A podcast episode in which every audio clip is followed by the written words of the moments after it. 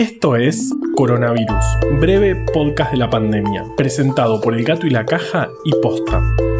Hoy es viernes 3 de julio, día 106 del aislamiento social preventivo y obligatorio en las zonas con circulación comunitaria del virus del país y día 26 del distanciamiento social preventivo y obligatorio en las zonas sin circulación comunitaria del virus. Ayer tuve que estar en un cumpleaños por videollamada cumplía mi tío Héctor Pascual, del que ya les hablé.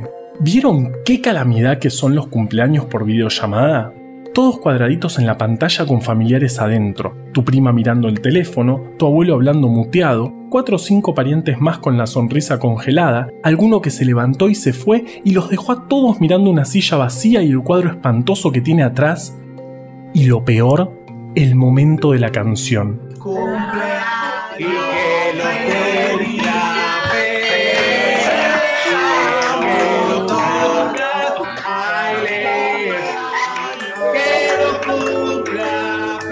Es imposible cantar la canción todos juntos porque se desfasa el sonido y todo es caos y confusión. Así que ayer, mientras cada uno cantaba una parte distinta del feliz cumpleaños, yo sonreía de mentira y pensaba que científicos y músicos argentinos hicieron una app para que las bandas puedan ensayar de manera remota sin el maldito desfasaje. En eso pensaba, y en la pandemia que nos tiene a todos así. Ah, y en que me encantaría estar en un autocine. ¿Qué tendrá que ver una cosa con la otra? Bueno, mi cabeza funciona así. No me juzguen, pero estoy seguro de que de algún modo todo tiene que ver. Por lo pronto, vamos con los números.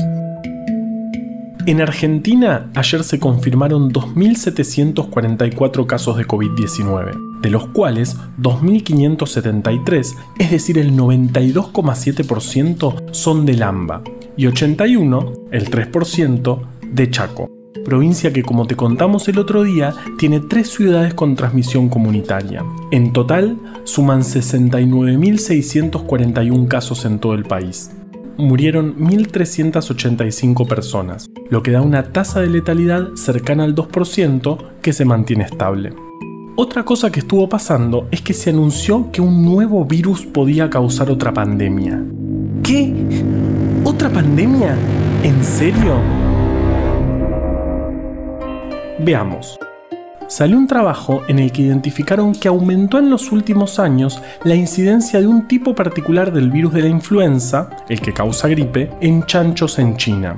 Este virus es una mezcla de tres linajes distintos entre los que está incluido el famoso H1N1 que causó la pandemia de 2009 si bien se vio que los trabajadores que estuvieron en contacto con esos chanchos desarrollaron anticuerpos contra el virus, es decir, que se contagiaron de los chanchos, no se demostró la capacidad del virus de contagiarse entre personas, pero de todos modos hay que vigilarlo de cerca.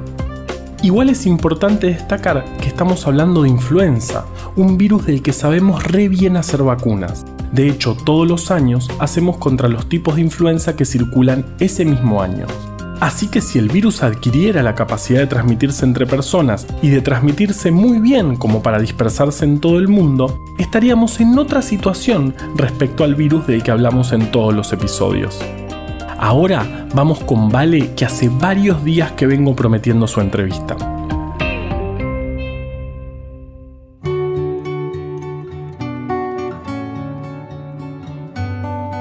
Estamos encerrados hace un montón esperando un tratamiento, una vacuna. Pero primero, tenemos que saber cómo son los procesos para llegar a algo que efectivamente funcione.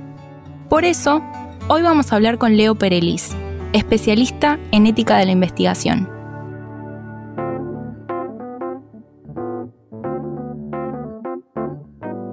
Los comités de bioética, los comités de ética de investigación son comités, son un grupo de personas que no están ligadas a una investigación en particular, nos dedicamos solamente a investigaciones y en esencia lo que hacemos es proteger los derechos de las personas que van a participar en las investigaciones. El comité se ocupa de proteger los derechos humanos de las personas y esto lo hace de una perspectiva muy amplia. Los comités están formados por, por una diversidad de, de personas, médicos, no médicos, abogados, representantes de la comunidad. Este, Argentina tiene una muy buena historia en los últimos 10 años sobre protección de las personas en investigaciones. y hay leyes muy fuertes, este, en la ciudad en particular, y, pero en las provincias, casi todas las provincias, y bueno, nos ocupamos de eso. la, la, pandemia y el COVID nos llevó a trabajar muchísimo más porque es muy necesario investigar una enfermedad para la cual hace seis meses no la conocíamos y, actualmente inundó nuestras vidas de una manera este, impresionante. Si bien hay muchísima necesidad de investigar, esa investigación la podemos este, hacer más rápido, la podemos hacer con más intensidad, con más velocidad, pero sin ninguna duda con la protección y altos estándares éticos. Sabemos que, por ejemplo, el tratamiento con plasma es un ensayo clínico, pero hay una falsa idea generalizada de que es la cura definitiva. ¿Sabes cómo está avanzando este estudio? ¿Cuándo vamos a tener aproximadamente, por supuesto, los resultados del ensayo y a saber efectivamente si funciona o no funciona? Hay uso, lo que se llama uso compasivo o uso extensivo de plasma, que es aplicarlo directamente para ver si logras alguna mejora. Esto es, tomás de personas que se han recuperado del COVID, obtenés el plasma y ese plasma que tiene determinada cantidad de, títulos y anticuerpos, este, se los pasas a las personas buscando que esas personas este, mejoren o le das tiempo a que su sistema inmunológico reaccione más rápido, estás como suplementando. Y por otro lado hay ensayos clínicos. El ensayo clínico tiene otra dimensión que no es un, uso empírico, vos estás buscando directamente información. El objetivo primario de los ensayos clínicos no es curar, sino obtener información. Entonces, los más fuertes eh, científicamente son aquellos que están comparados contra un placebo. En este momento hay por lo menos en la ciudad de Buenos Aires, tenemos registrados nueve estudios diferentes de diferentes organizaciones, la mayoría en centros privados, hay tres en centros públicos, y lo que están buscando es la dosis adecuada, la titulación adecuada de ese plasma para, para transfundir. Tiene un enorme... que funciona. No, estás probando y además lo estás probando junto con otras medicaciones. Hubo un lío en las últimas semanas porque un intendente del conurbano fue confundido con plasma y a partir de eso hubo una actitud muy responsable de la prensa, inclusive de algunos políticos, en salir a decir que el plasma es la cura. Estamos lejos de eso. para empezar, esa persona, como tantas otras, fue tratado con antiinflamatorios, antirretrovirales, no sé qué le dieron, y plasma, con lo cual no sabemos si lo que lo curó fue el plasma lo mejoró, perdón, fue el plasma o el otro tratamiento, eso solamente lo podemos saber en estudios realizados contra placebo. Hay algunos este, diseñados contra placebo en este momento que ya van a estar ongoing. Esto quiere decir, a un grupo de personas le vas a dar el tratamiento estándar que hubieras usado para este tratamiento, que, aclarémoslo, no existe un tratamiento estándar, nadie sabe cómo se cura el COVID. Ojalá lo supiéramos y todos podríamos volver a salir a la calle a disfrutar de la vida, pero un tratamiento estándar con antiinflamatorios, antirretrovirales, hay varios ensayos dando vuelta, más plasma. Y a un grupo se le va a dar plasma y al otro grupo se le va a dar placebo de plasma. Entonces ahí vas a poder segmentar a la población y obtener un resultado con una fortaleza de conocimiento mucho más, más importante. ¿Cuándo vamos a ver los resultados? Lamentablemente y por seriedad, siempre en ciencia necesitamos tiempo. En algunos meses podremos tener algunos resultados, pero plantear si el plasma va a servir, no, necesitamos mucho tiempo, porque hasta que vos tomás toda esa información y la procesas adecuadamente, le quitas todos los sesgos, vas armando distintos tipos de clusters con, con diferentes tipos de tratamientos paralelos, bueno, todo eso lleva, requiere tiempo, información, gente, recursos. Falta tiempo. Yo me imagino que en los próximos meses algunos resultados vamos a obtener, Vos pensás que cuando vos empezás un estudio, vos te basás en ciertos fundamentos. Fundamentos no tenemos casi nada. Hay un estudio con cinco personas en China, si mal no recuerdo, con buenos resultados, pero cinco personas es una N demasiado pequeña como para, para que nos quedemos cómodos con, con eso. Es, este, es difícil. Acá tenemos una emergencia y tenemos que actuar rápido y todos tenemos que estar a la altura de las circunstancias. Ahora, ¿qué significa actuar a la altura de las circunstancias en, este momento? Actuar rápido. No por eso disminuir los estándares éticos con los cuales nos manejamos. ¿Qué significan los estándares éticos? Que los consentimientos informados sean claros, que sean adecuados. Por ejemplo, este es otro dilema. A un paciente COVID aislado, vos no le podés hacer el típico consentimiento informado en el cual le firma una hoja donde dice, bueno, ok, participo en la investigación, porque esa hoja puede terminar estando contaminada. Entonces, ¿cómo hacen los investigadores para garantizarnos que esa persona está consentida? Ni que hablar de las personas que están intubadas en terapia intensiva, eso ya nos lleva a otra dimensión. Yo lo que quiero de una manera creativa es tener cierta, cierta garantía de que esa persona sabe que participa en una investigación, lo que implica que esa persona va a ser sometida a un tratamiento de los cuales no sabemos el resultado. Posiblemente le haga bien, posiblemente le haga daño.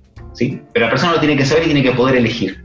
En ese contexto, ¿la efectividad se estaría evaluando a la misma manera que evaluar si es seguro? O sea, se está evaluando al mismo tiempo la seguridad. Sí, sí, sí. Seguridad y eficacia lo evaluás al mismo tiempo. Si nosotros tuviéramos tiempo, vos te vas armando de fases. La, investigación se va armando por fases. Vos tenés una primera fase donde probás el determinado fármaco. Vamos a probar poner como ejemplo un ensayo clínico. Vos tenés un fármaco, lo probás después de todas las pruebas de laboratorios y animales. Pasás una fase 1 con un pequeño grupo de humanos, en términos generales que no tengan esa población. Por ejemplo, yo quiero probar un retroviral nuevo para pacientes de HIV positivos.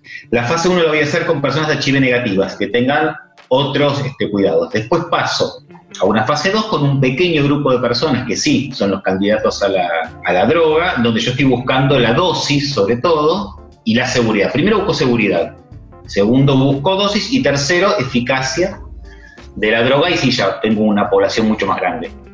En este caso no tenemos ese tiempo, realmente no lo tenemos, no, nos podemos tomar los próximos cinco años para buscar alguna terapéutica eficaz para el COVID.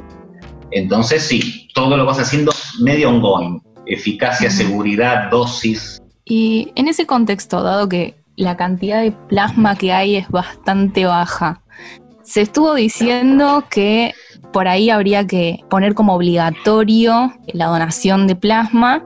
No, quiero sesgar, pero sé que eso es algo que está mal. Eh, te quería preguntar directamente cuáles eran las razones por las cuales eh, esto no se podría hacer.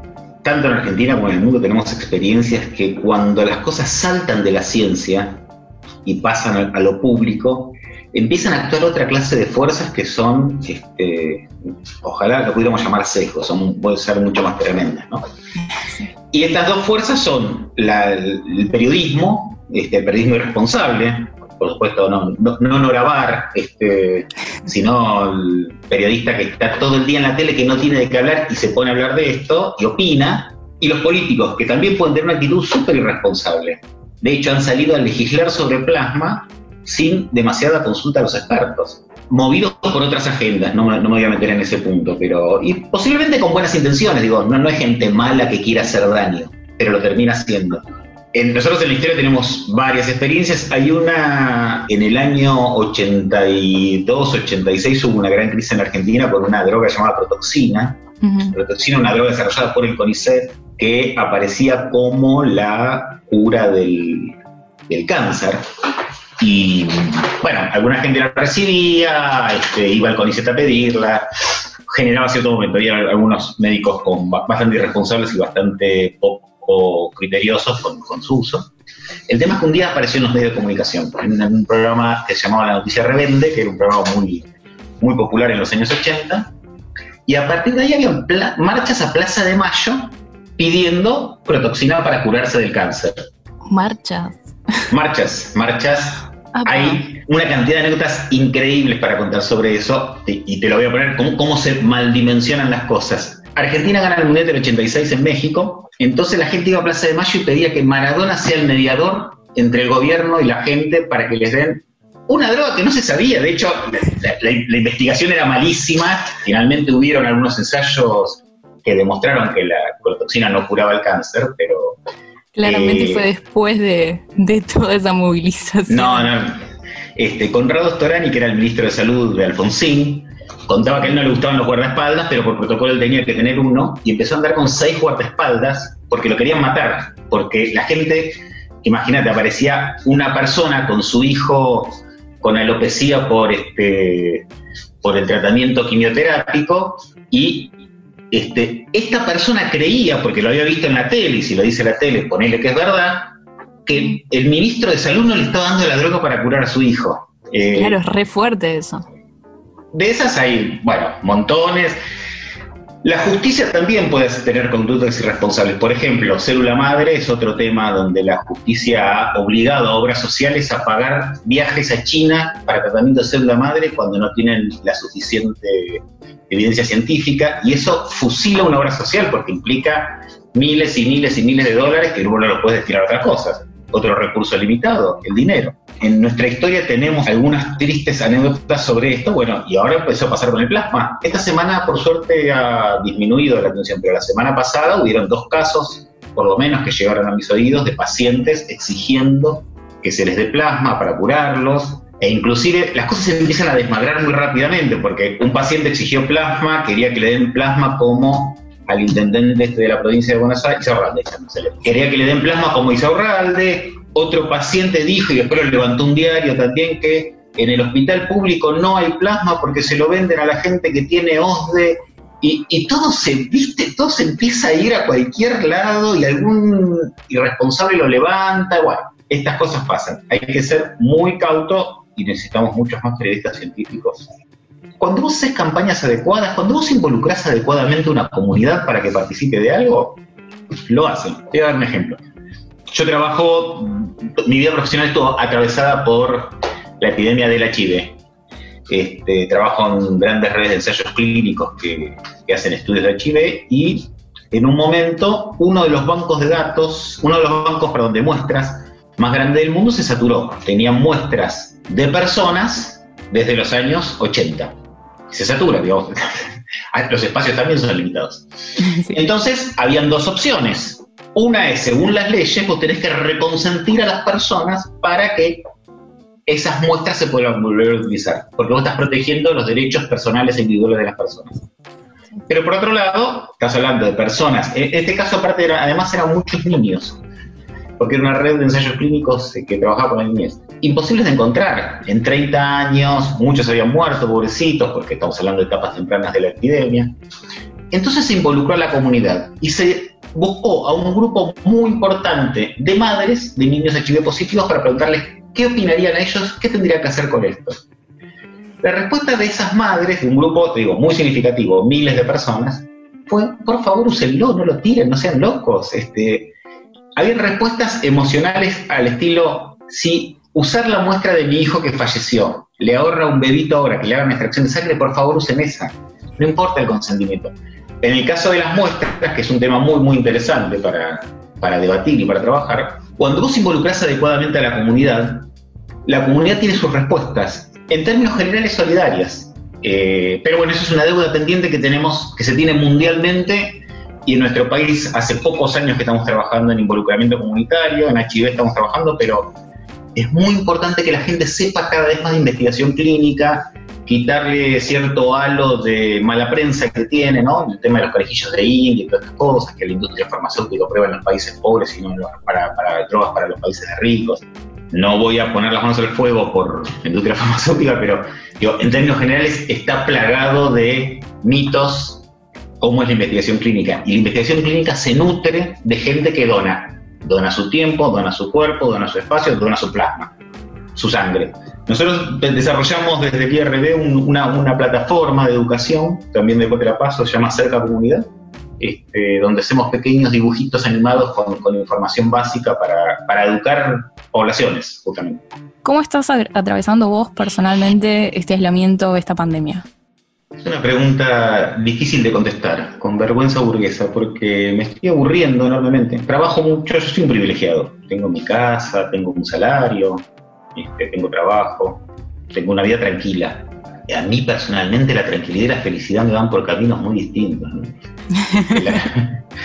los factores que hacen a, a mi felicidad están, por ejemplo, en hacer horas de andar en bicicleta, irme hasta el tigre en bicicleta o reunirme con amigos a tocar música y todo eso no se puede hacer. Consciente de mis privilegios, insisto, pero no me gusta esta vida que estoy viviendo.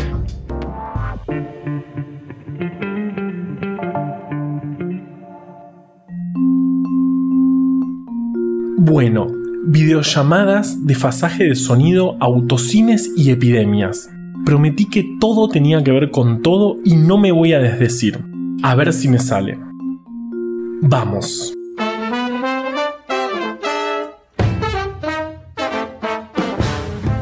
Para el año 1933 ya había proyecciones al aire libre de películas, era algo bastante común, pero fue recién entonces cuando Richard Holyshit patentó un invento revolucionario, un sistema de rampas para que todos pudieran ver las películas desde adentro de los autos.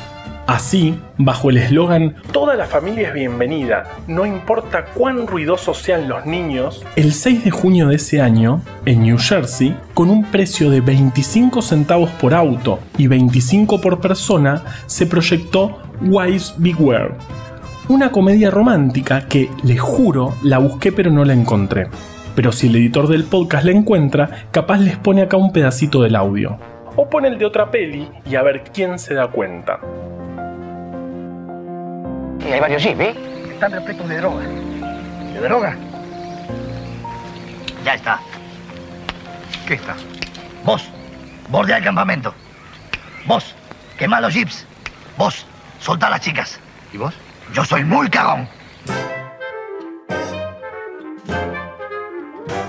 Originalmente, el audio de la película venía de unas torres al lado de la pantalla, y si bien el sonido viaja bastante rápido, unos 300 metros por segundo, lo cierto es que si estabas lejos había un pequeño retraso. No tan grave como el de las videollamadas, pero retraso al fin que en una película suele ser bastante molesto. El cambio vino en 1941, cuando los autos empezaron a venir con parlantes y al poco tiempo se pudo emitir por FM el sonido, de manera que cada uno pudiera escuchar por la radio del auto el sonido de la película. Encima en estéreo, un lujo. Obvio que eso provocó el boom de los autocines. Y no sé si se dieron cuenta, pero ya hablé de videollamadas, de fasaje de audio y autocine. Nada mal. Me falta meter epidemias, pero no tengo miedo. Miren cómo lo hago. Bueno, parece que la popularidad de los autocines, al igual que las epidemias, tiene picos. Ahí va. No, ¿de verdad pensaron que esa era la relación? Malísimo lo mío. ¿Qué estafa este podcast? Un millón por nada. Hola amigos, ¿quién quiere hacerse rico hoy? ¡Yo! ¡Yo!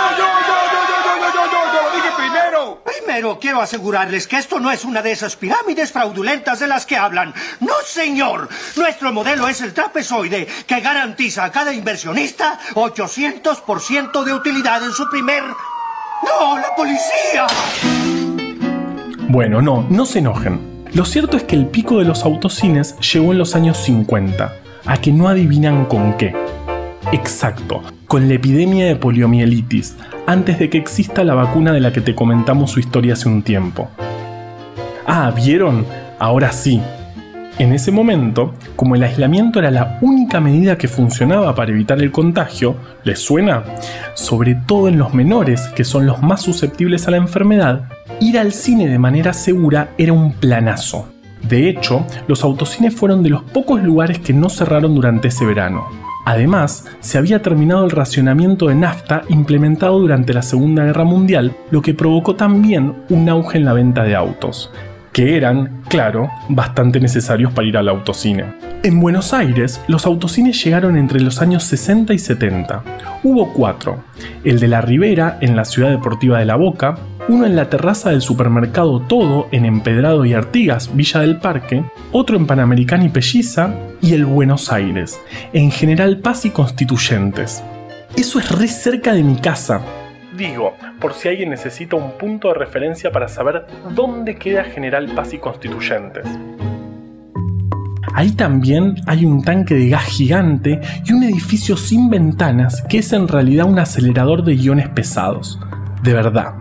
Si seguís un poco más está la Universidad de San Martín, donde se desarrollaron los kits diagnósticos argentinos, y bueno, después sigue la estación de tren. No sé por qué estamos hablando de esto, pero ya que estamos, les cuento que el acelerador de iones pesados es una de las instalaciones más relevantes del Centro Atómico Constituyentes. Inaugurado en el año 1985, es una torre de 80 metros de altura y en su interior se encuentra el tanque de aceleración de partículas. Es como una mini máquina de Dios, que lo que hace es acelerar núcleos de átomos a una velocidad de casi 10% de la velocidad de la luz. Esto se utiliza para realizar investigaciones como experimentos en física nuclear, donde simulan, por ejemplo, las reacciones que ocurren dentro de las estrellas. Pero volvamos que no terminé.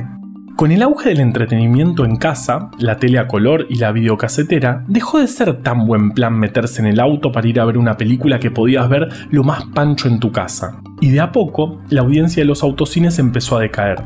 Además, con la crisis del petróleo de los años 70, en muchos lugares del mundo se implementó retrasar toda una hora para aprovechar más la luz del día. Y claro, desalentó el uso de autos. Ambas medidas golpearon mucho a los autocines. Así fue como en todo el mundo y también en Argentina fueron cerrando los autocines y pasaron para siempre a la historia. Bueno, para siempre no. En marzo de 2020 hubo una epidemia que creció y se volvió pandemia. Y son varios los países del mundo en los que empezó a resurgir.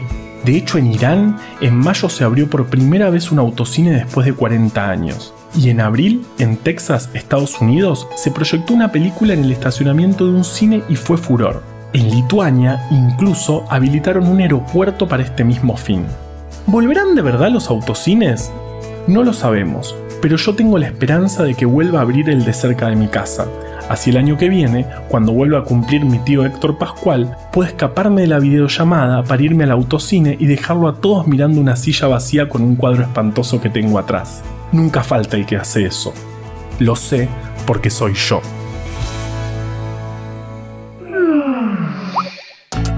Coronavirus, breve podcast de la pandemia, es una producción original del Gato y la Caja junto a Posta. Si vas a compartir un audio, que sea este. A la desinformación le tenemos que ganar en su cancha. Ayúdanos a que breve podcast llegue a todos lados. Escucha todos los podcasts de Posta en posta.fm también puedes encontrarlos en Spotify, Apple Podcast y tu app de podcast favorita. En la coordinación general de este podcast estuvo Nahuel Ugacio. Entrevista desde el armario, Valeria Sanabria. Nuestro invitado de hoy, Leo Perelis. Producción por posta, Lucila Lopardo, Luciano Banchero y Diego del Agostino. En la edición, Leo Fernández. La identidad visual del podcast es de Belén Kakefuku. Este episodio fue escrito por Juan Cruz Balián, Valeria Sanabria, Ezequiel Calvo, Florencia Fernández Chape y por mí. Yo soy Juan Manuel Carballeda. Quédate en tu casa y nos escuchamos el lunes.